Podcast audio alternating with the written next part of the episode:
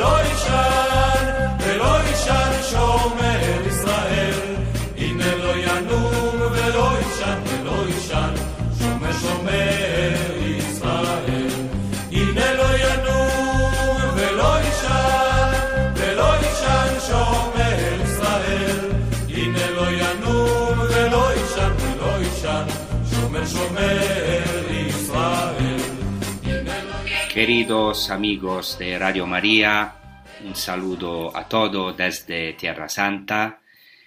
En los episodios anteriores eh, he tratado remontar a las fuentes de los primeros acontecimientos narrados en los Evangelios sobre la vida de Jesús, en particular la Anunciación de Nazaret y la Natividad en Belén, He tratado de profundizar en los lugares santos y tiempos relacionados con ellos, así como en las expectativas mesiánicas de las distintas corrientes del judaísmo en los albores de la era cristiana.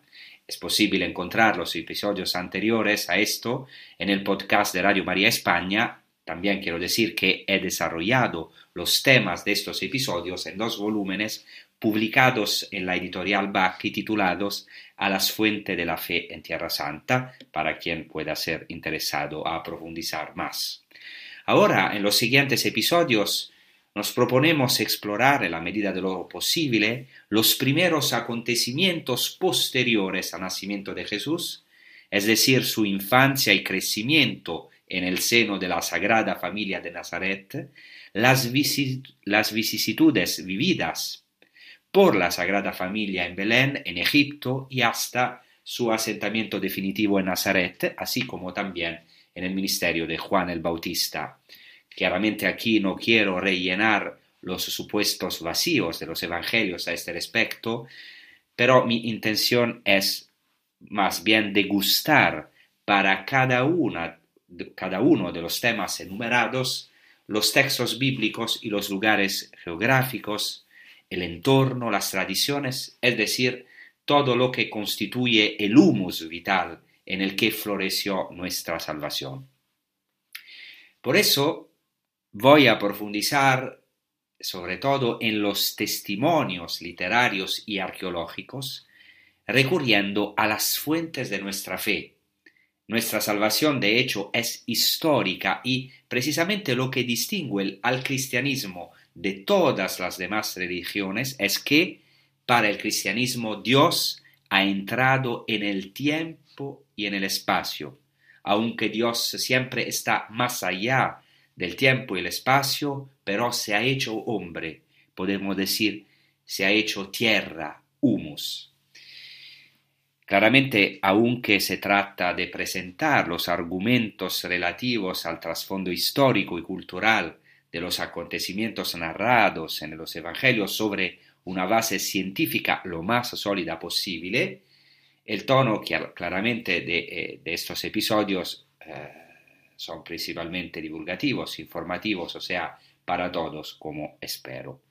Entonces, hoy eh, hablaremos de Yeshua, de Jesús en el templo de Jerusalén, recién nacido y ofrecido al templo, ante de todo, circuncidado al octavo día.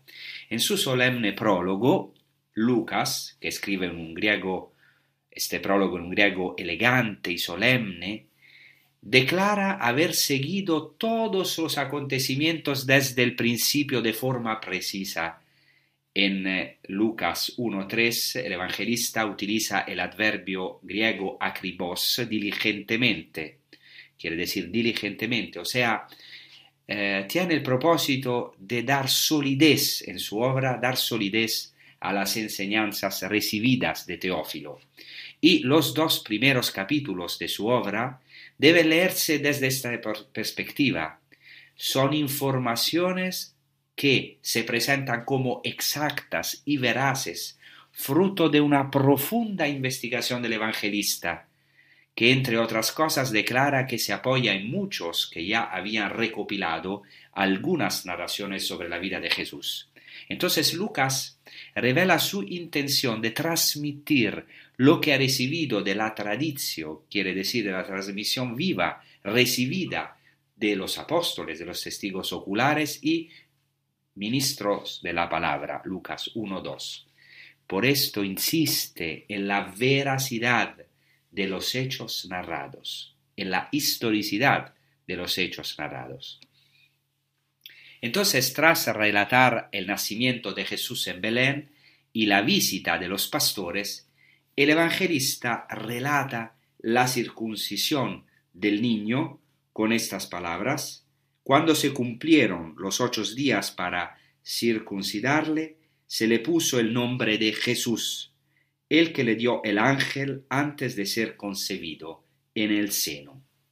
La circuncisión, en hebreo se dice Berit Milah, que quiere decir literalmente alianza de corte, es el rito de entrada en la alianza con Dios desde los tiempos de los patriarcas.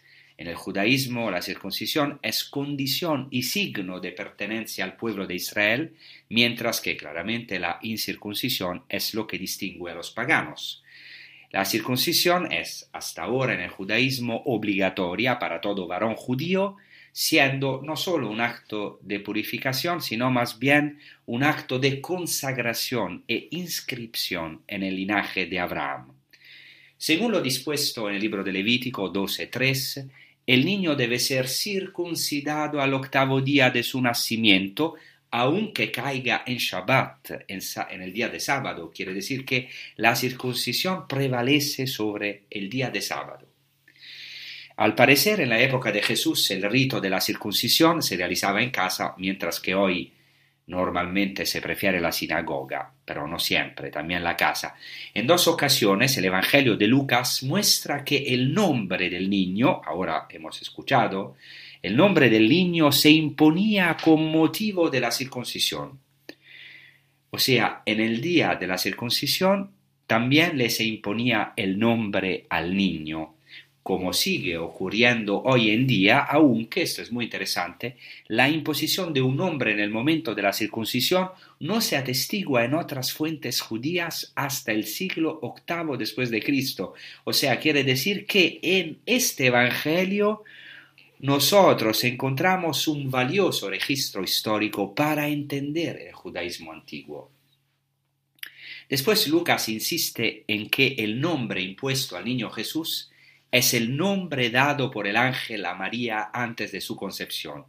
Por lo tanto, es un nombre divino y en el judaísmo el nombre es una profecía y precisamente el niño se llamará, se llama Yeshua, que es una variante del nombre Yehoshua, que quiere decir Josué.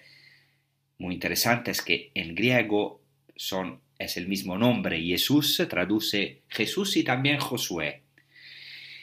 Entonces Jesús, Yeshua, como su ilustre y homónimo padre, Josué, estará destinado a entrar en el Jordán el día del bautismo, pero ya no abriendo el río Jordán, sino abriendo los cielos y introduciendo al pueblo, a nosotros, en la verdadera tierra prometida, que es el reino de los cielos. Como sabemos, el nombre Yeshua o Yehoshua, Jesús o Josué, quiere decir el Señor salva y proviene de la misma raíz de la que también derivan dos términos importantes como Yeshua, que quiere decir salvación, y un término que conocemos muy bien de nuestra liturgia también, que es Osanna, en hebreo Oshana, que quiere decir sálvanos de gracia, sálvanos Señor. El libro de los jubileos, que es un libro, un apócrifo del Antiguo Testamento, eh, que fue escrito, fue escrito a finales del siglo II o principios del primero antes de Cristo, entonces es precedente a Cristo, este libro, que se llama el libro de los jubileos, proporciona algunos detalles de la tradición oral sobre la circuncisión que son, con certeza, como he dicho, anteriores a la era cristiana. En primer lugar, en este apócrifo se afirma con rotundidad que la circuncisión no puede retrasarse ni un solo día, ya que es una ley eterna escrita en el cielo.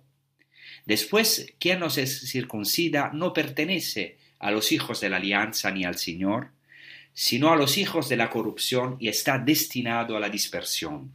En segundo lugar, los ángeles fueron creados ya circuncidados, y así deben ser los israelitas, como los ángeles, destinados a morar con Dios y los santos ángeles. La tradición rabínica sostiene que Adán también fue creado circuncidado, mientras que fue su transgresión la que hizo que su prepucio volviera a crecer y lo mismo ocurrió con todas las grandes figuras del Antiguo Testamento. Entonces, ahora vamos a, profundizar en, eh, en el significado profundo de la circuncisión de Cristo. También Cristo ha querido ser circuncidado. Y la tradición rabínica ha profundizado en el valor de la circuncisión en sus interpretaciones bíblicas.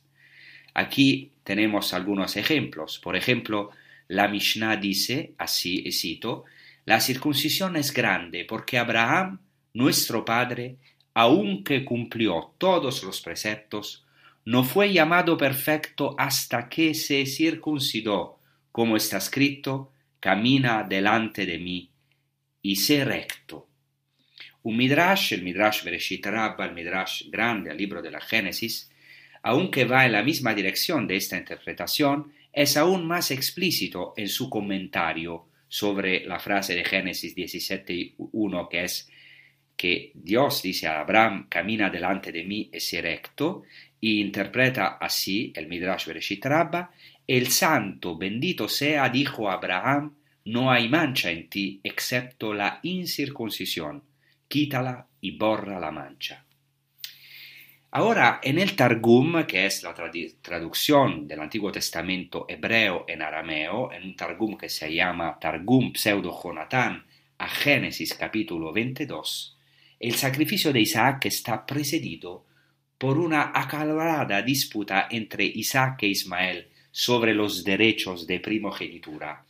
Ismael reclama el derecho a la primogenitura, a la herencia del padre en base a su virtud. ¿Por qué? Porque se jacta de ser más justo que su hermanastro Isaac, porque declara que se sometió libremente a la circuncisión cuando tenía trece años, porque según el Antiguo Testamento fue circuncidado cuando tenía trece años. Entonces dice a Isaac, yo fue circuncidado en plena conciencia, cosa que tú, dice a Isaac, no tuviste porque fuiste circuncidado al octavo día, entonces no en plena conciencia. Ahora Isaac responde así a Ismael, segundo el Targum, He aquí que hoy tengo treinta y siete años, y si el santo bendito sea me exigiera todos mis miembros, no dudaría, no dudaría en dárselos. O sea, es muy importante esto. Isaac dice al hermano Ismael, ok, tú fuiste circuncidado en un miembro de la carne, ¿no? La circuncisión es un corte en el miembro de la carne, en el miembro uh, sexual del, del varón. Pero dice Isaac, yo ahora tengo 37 años y entonces si Dios me exigiera todos mis miembros, no dudaría en dárselos. Y después en el Targum viene el relato de su aquedad, que es la aquedad, es la atadura de Isaac. O sea, según la tradición, es el sacrificio de Isaac, eh, que en el Targum es un resultado no solamente del sacrificio del padre Abraham, pero de una elección aceptada libremente y conscientemente por Isaac, que no era un niño sino un varón adulto. Entonces Isaac no es conducido a la fuerza al monte Moria, sino que ordena a su padre Abraham que lo ate y así demuestra una total disposición, podemos decir, al martirio, a dar su vida totalmente a Dios, a cumplir el Shema, el amar a Dios con todas sus fuerzas porque tiene esta firme voluntad de ofrecerse como sacrificio.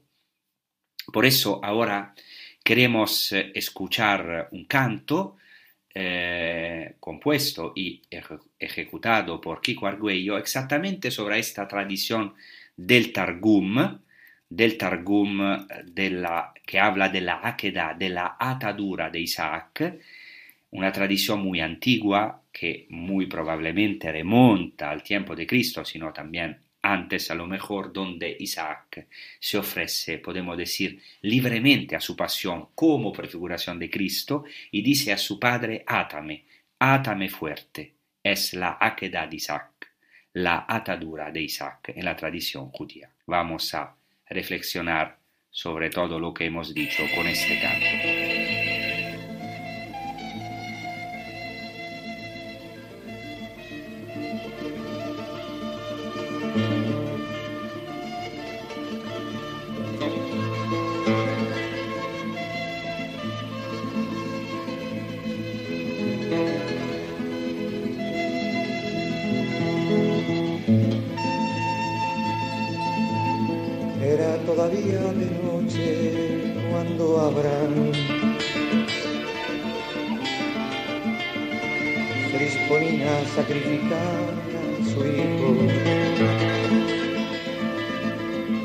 Se miraban fijamente.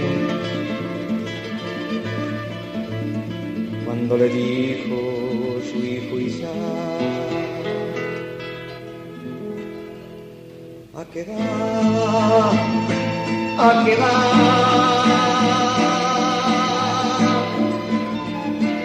A quedar, a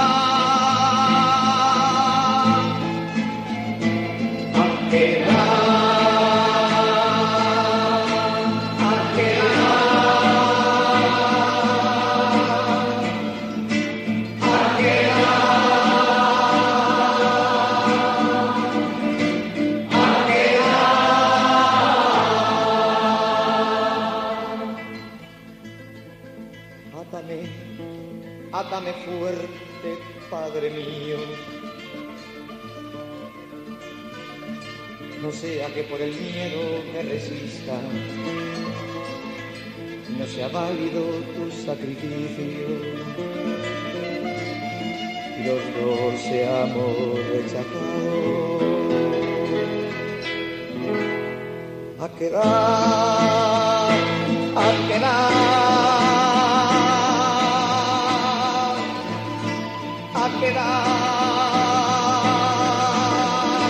a quedar.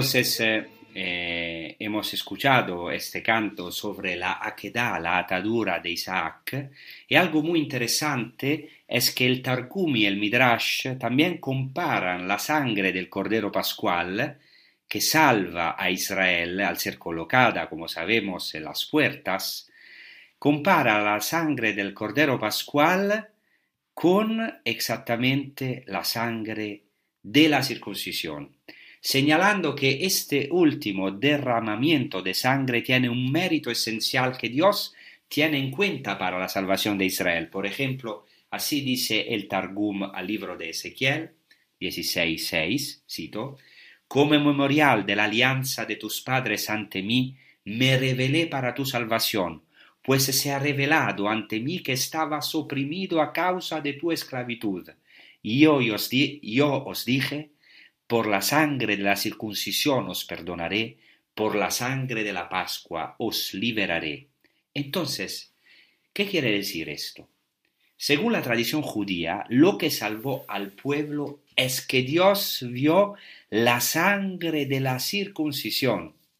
Podemos decir que en el judaísmo ya la circuncisión salva de la muerte. Esto claramente se va a cumplir en el bautismo, en nuestro bautismo cristiano, porque también para nosotros el bautismo salva de la muerte. Y eso es muy claro en la Mishnah porque en un dicho atribuido a la escuela de Hillel, que es un rabino que vivió entre el 60 antes de Cristo y el 7 después de Cristo, o sea, anterior a Cristo o contemporáneo a Cristo, entonces la escuela de Hillel afirma que quien se separa de la incircuncisión es como quien se separa de la tumba. Como ya hemos visto en la primera parte de este episodio, la tradición judía antigua vincula la sangre de la circuncisión con el sacrificio de Isaac, aunque según el relato bíblico no se derramó ni una sola gota claramente del sangre de Isaac, pero hay una relación entre la sangre de la circuncisión y el sacrificio de Isaac. ¿Por qué? Porque Isaac se ofreció voluntariamente. Por lo tanto, ya está prefigurado en la tradición judía que por el mérito de Isaac todo Israel se salvará, y esto se va a cumplir en nosotros, para nosotros, en Cristo, porque nosotros los cristianos creemos que por la sangre preciosísima de Cristo todos nos salvamos. Entonces el sacrificio de Isaac se interpreta en relación con la circuncisión, tiene gran mérito y valor porque la ofrenda voluntaria de Isaac a Dios en su aquedad, en su atadura, no fue la ofrenda de un solo miembro, como es el caso de la circuncisión, sino de todo su cuerpo. Entonces Isaac se presenta así no solo como una figura ejemplar de la circuncisión, sino aún más de la consagración total a Dios. Y esto es exactamente lo que viven San José, la Virgen María, con Jesucristo, el Hijo de Dios, que quiso él también someterse a la Torá junto con la Santa Familia de Nazaret. También Jesucristo fue circuncidado y después, como vamos a escuchar en un rato, presentado en el templo y se formó en la observancia de la Torá como cualquier otro judío de su tiempo. Además, él afirmará que ha venido a cumplir la Torá y no a abolirla. En su vida práctica también hablará de esto y el ritmo de su vida está marcado desde su infancia por las liturgias de la sinagoga y del templo y en particular por las peregrinaciones con motivo de las grandes fiestas y también por las celebraciones domésticas en la Sagrada Familia de Nazaret. En esta en este círculo de amor, de comunión que era la Sagrada Familia de Nazaret, a imagen de la Santa Trinidad. Un midrash que se llama el Midrash Yalkut Shimoni, aunque escrito tardíamente, pero proporciona una maravillosa interpretación de la presentación de los padres de su hijo para ser circuncidado. Dice así, y cito, quien presenta a su hijo para la circuncisión es como un sumo sacerdote que presenta su ofrenda y su libación en el altar. De ahí que se diga hay que hacer una fiesta y alegrarse el mismo día en que pudo circuncidar a su hijo. ¿Qué quiere decir esto? Dos cosas importantísimas. Que cada judío que presenta a su hijo para la circuncisión es un sacerdote, o sea, hace un acto cultural, un sacrificio. Y también que tiene que hacerlo con alegría, hay que hacer una fiesta y alegrarse en el día de la circuncisión del propio Hijo. Entonces esto ilumina también, ilumina la Sagrada Familia de Nazaret, San José y la Santa Virgen María que van a circuncidar eh, Jesucristo como un sacrificio, como si fueran sacerdotes. En el mismo Midrash y al Cuchimoni hay también una maravillosa interpretación de la circuncisión con referencia a el Shema, o sea, esta oración maravillosa, este, estas palabras del libro del Deuteronomio que dicen de amar a Dios con todo el corazón, con toda el alma y con todas las fuerzas. Pero esta interpretación relaciona la circuncisión con amar a Dios en particular con toda el alma. En hebreo, Bechol Nafshecha, o sea, con toda tu alma, y se puede traducir también con toda tu vida. Entonces, con el martirio se puede relacionar, porque amar a Dios con toda la vida, con todo el alma, es eh, estar dispuestos a dar su vida uno entonces al martirio. Y se interpreta en relación a la circuncisión, y cito, con toda tu alma y vida significa aunque te quite el alma o la vida. Y por eso dice, por ti nos matan cada día. Salmo 44, 23. Y Rabbi Shimon ben Benasia dice, ¿y qué? ¿Es posible decir a un hombre que debe ser asesinado todos los días? ¿Qué quiere decir esta frase del Salmo? Por ti nos matan cada día. ¿Que un hombre dice tiene que ser asesinado todos los días? No, pero esto quiere decir la circuncisión.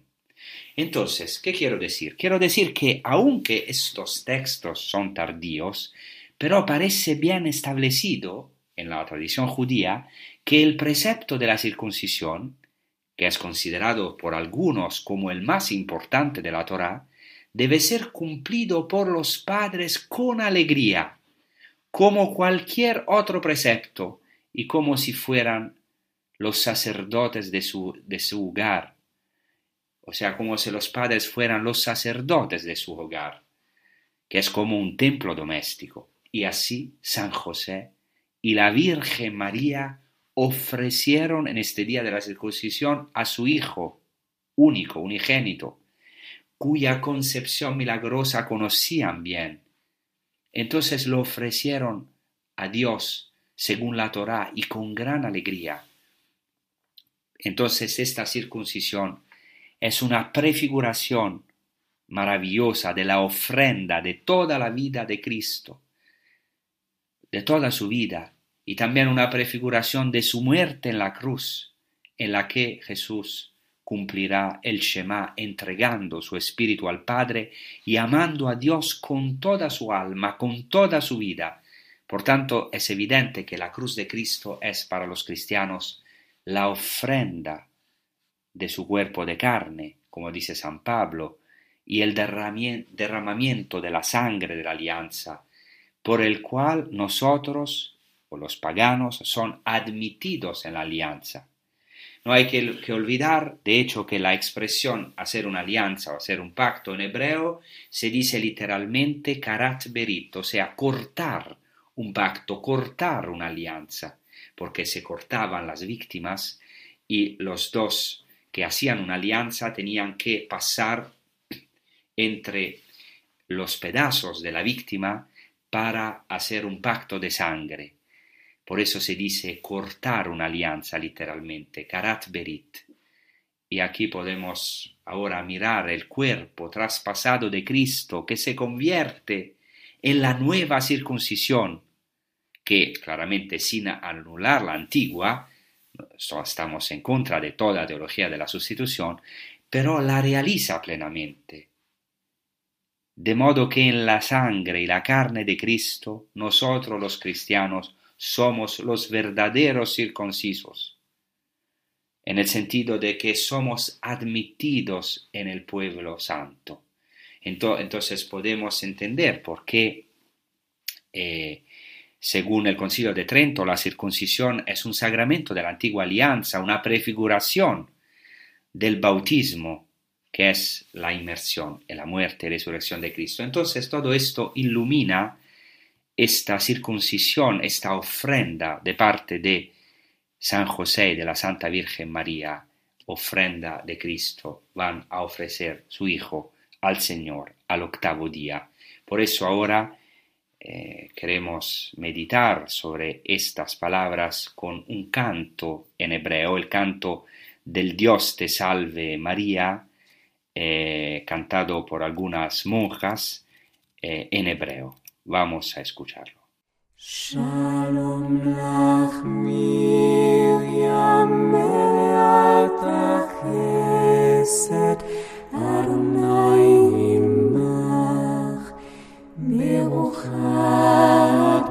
Hashim Baruch Peribit Nech Yeshua Miriam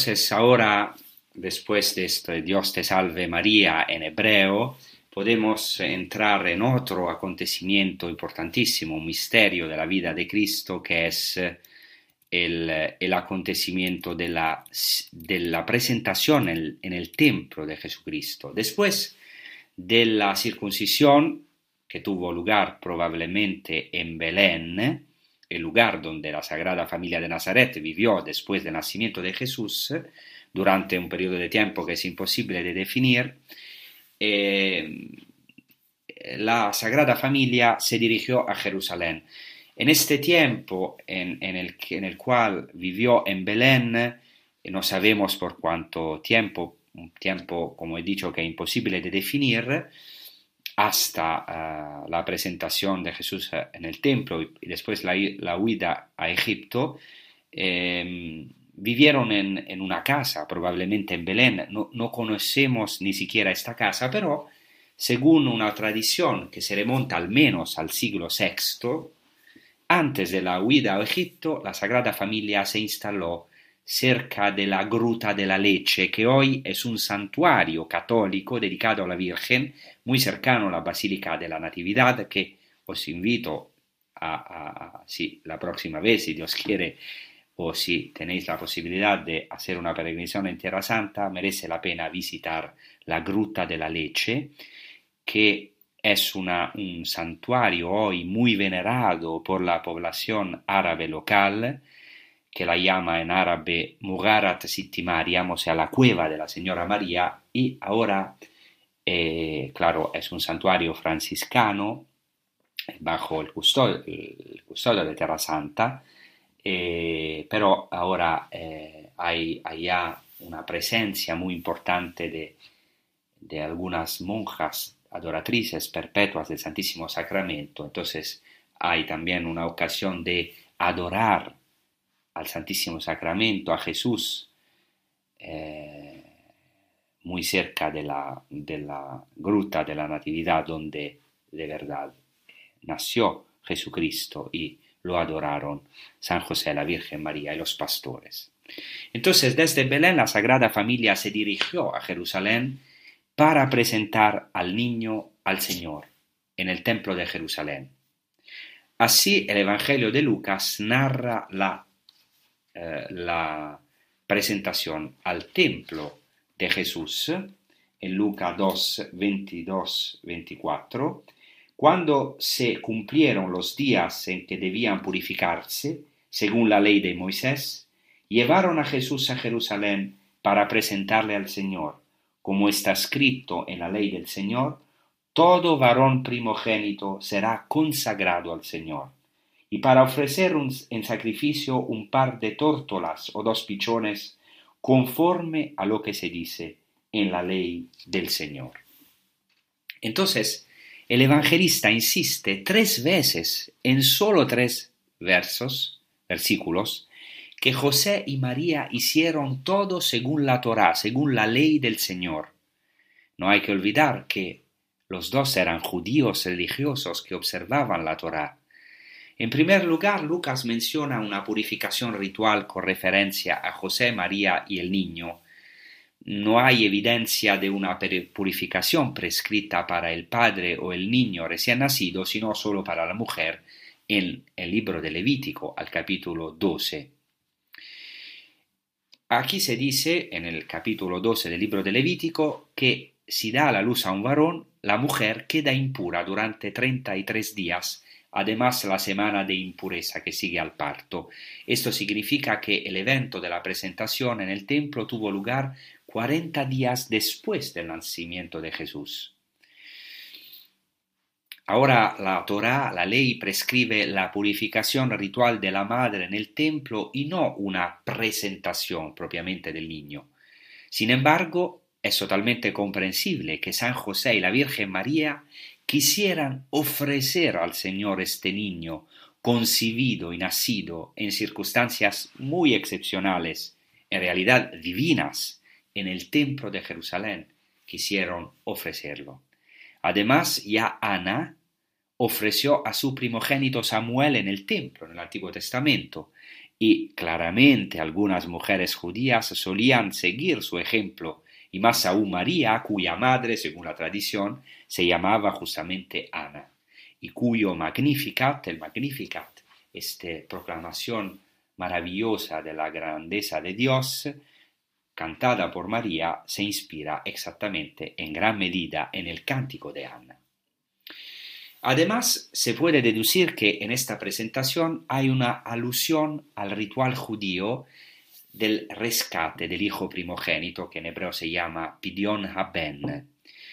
Eh, este rescate del hijo es ordenado por la Torá, por la ley, y todavía se practica hoy en día en el trigésimo primer día, mediante el pago de cinco selaim de plata al Cohen, o sea, al sacerdote, que se pueden convertir en moneda. De hecho, hoy lo se convierte en moneda.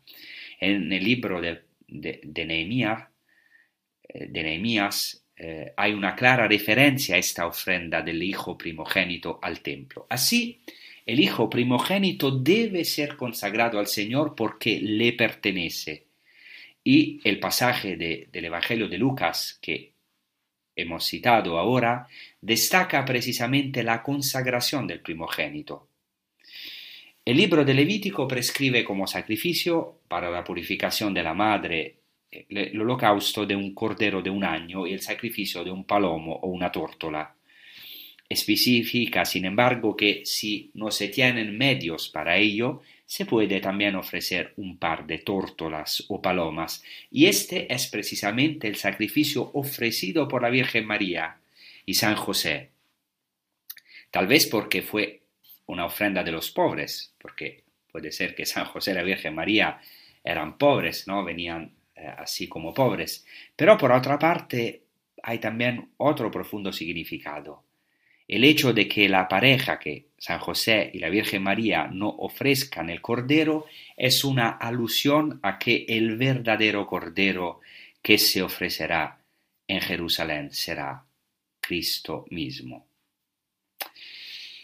Ahora Lucas presenta las figuras de dos ancianos que acogen al niño y en este episodio, en el final de este episodio voy a hablar del primero anciano, que es el anciano Simeón, cuyo nombre en hebreo Shimón viene del verbo shamar, que quiere decir escuchar. O sea, Shimón es el hombre que escucha, el hombre en espera de Cristo.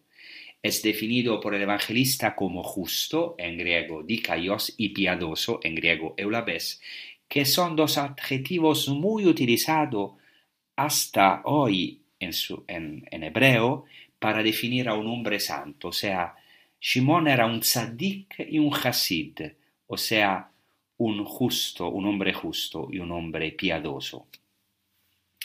De Simeón se especifica que esperaba la consolación de Israel. Así se dice en Lucas 2, 25. Vivía entonces en Jerusalén un hombre llamado Simeón. Era un hombre justo y piadoso y esperaba la consolación de Israel y estaba en él el Espíritu Santo.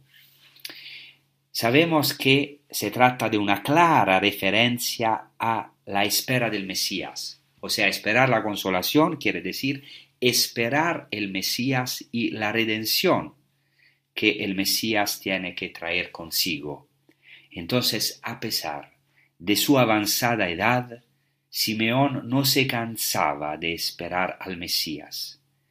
Al tiempo de Jesús, a los tiempos de Jesús, el pueblo de Qumran, los hombres del desierto, que eran como una comunidad, era una comunidad que vivía en el desierto, el pueblo de Qumran era impregnado de una ferviente expectativa mesiánica y esperaba también la consolación de Israel en el desierto, según la maravillosa profecía de Isaías que abre el libro de la consolación.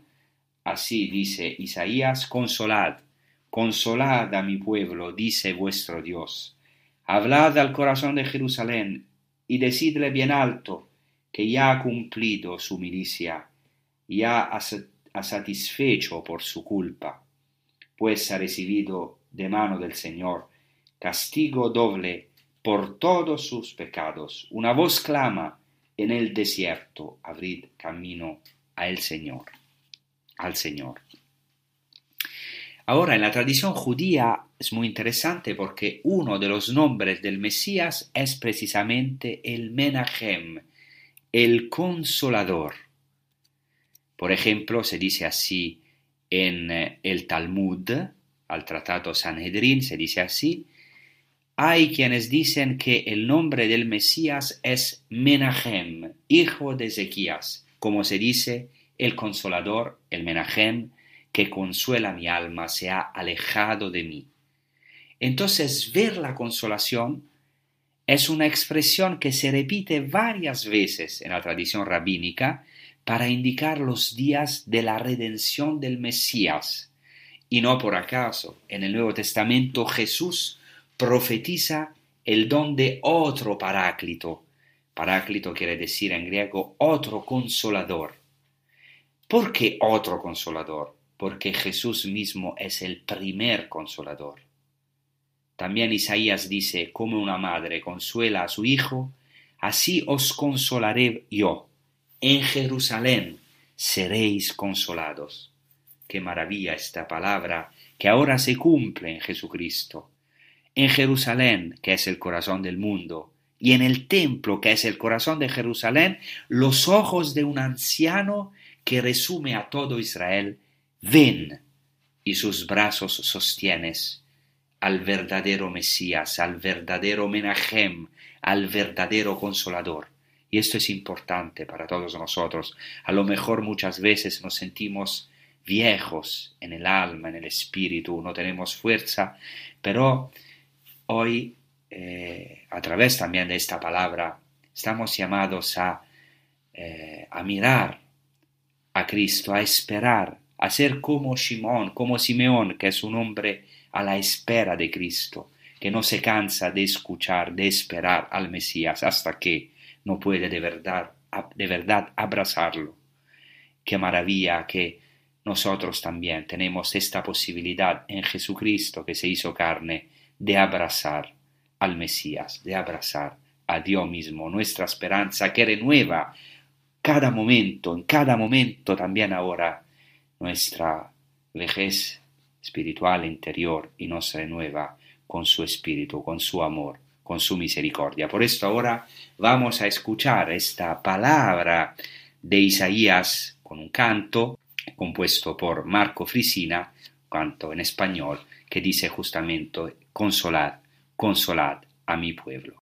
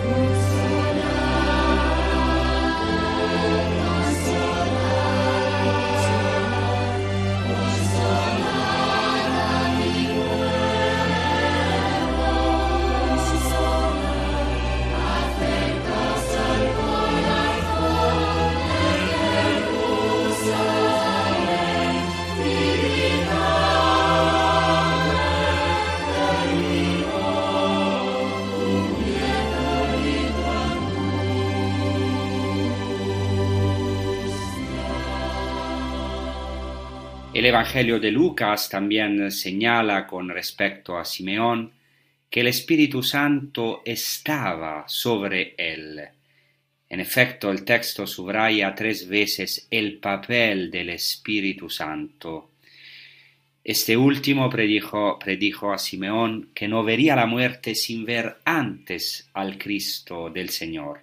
El equivalente de eh, hebreo Meshiach Adonai, de esta expresión griega utilizada aquí en el Evangelio, o Christos Kyrios, al Cristo del Señor, se emplea varias veces en el Antiguo Testamento, no solo con referencia al rey, sino también a un misterioso personaje del libro de las lamentaciones. Dice así el libro de las lamentaciones, el aliento de nuestras narices el ungido del Señor, en hebreo Meshiach Adonai, el ungido del Señor ha sido atrapado en una emboscada, aquel del que dijimos, a su sombra viviremos entre, las naciones. Más adelante, el evangelista, después de insistir por cuarta vez en que José y María iban a hacer con respecto a su hijo lo que prescribía la Torah, la ley del Señor, el evangelista narra después que, movido por el Espíritu, Simeón recibió al niño Jesús en sus brazos y elevó una maravillosa verajá en hebreo, bendición a Dios. Y en esta bendición el anciano declara que ahora puede morir en paz porque sus ojos han visto la salvación de Dios por fin.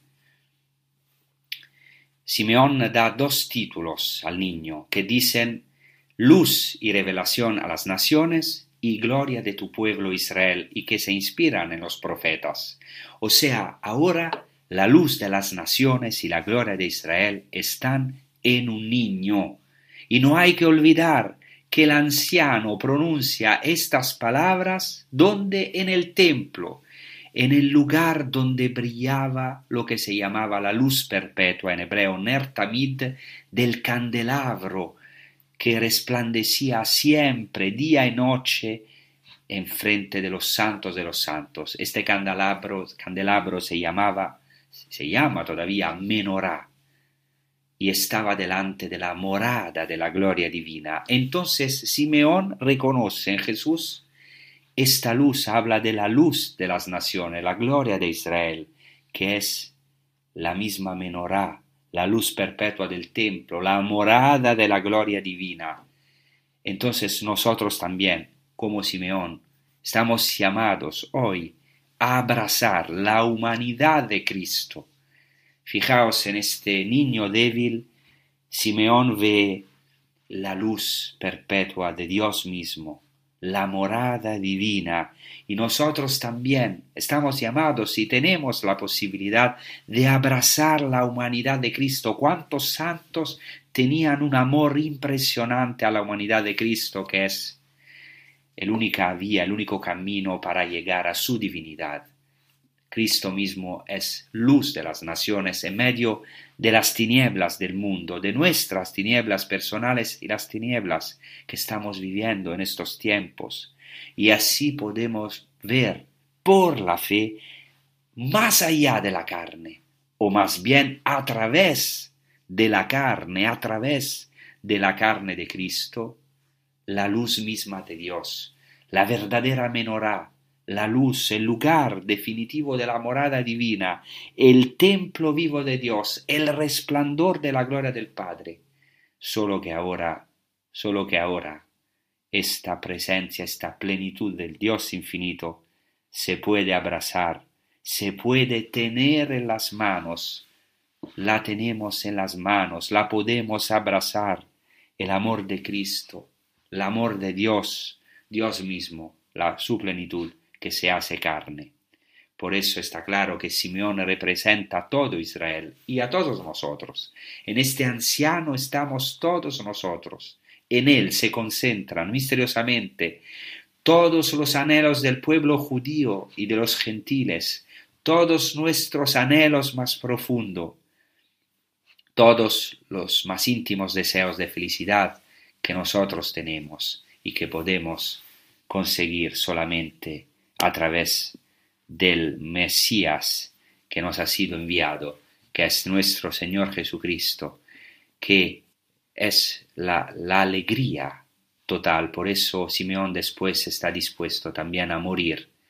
Ya vive la vida, la vida eterna. Ya no es un viejito, digamos así, ¿no? No es viejo a su interior, porque sus ojos han visto la vida eterna la plenitud de la vida, la verdadera felicidad que es este niño. Entonces nosotros también como Él esperamos a este niño, buscámoslos, estamos en la escucha como, como Simón, Simeón, el hombre en escucha del Mesías y abrazámoslos como nuestro verdadero consolador que nos consuela en nuestros sufrimientos. Entonces os saludo os mando un abrazo desde Tierra Santa, que recen por nosotros y nosotros también desde los lugares santos rezamos por todos vosotros. Hasta la próxima y buena prosecución con los programas de Radio María. Gracias.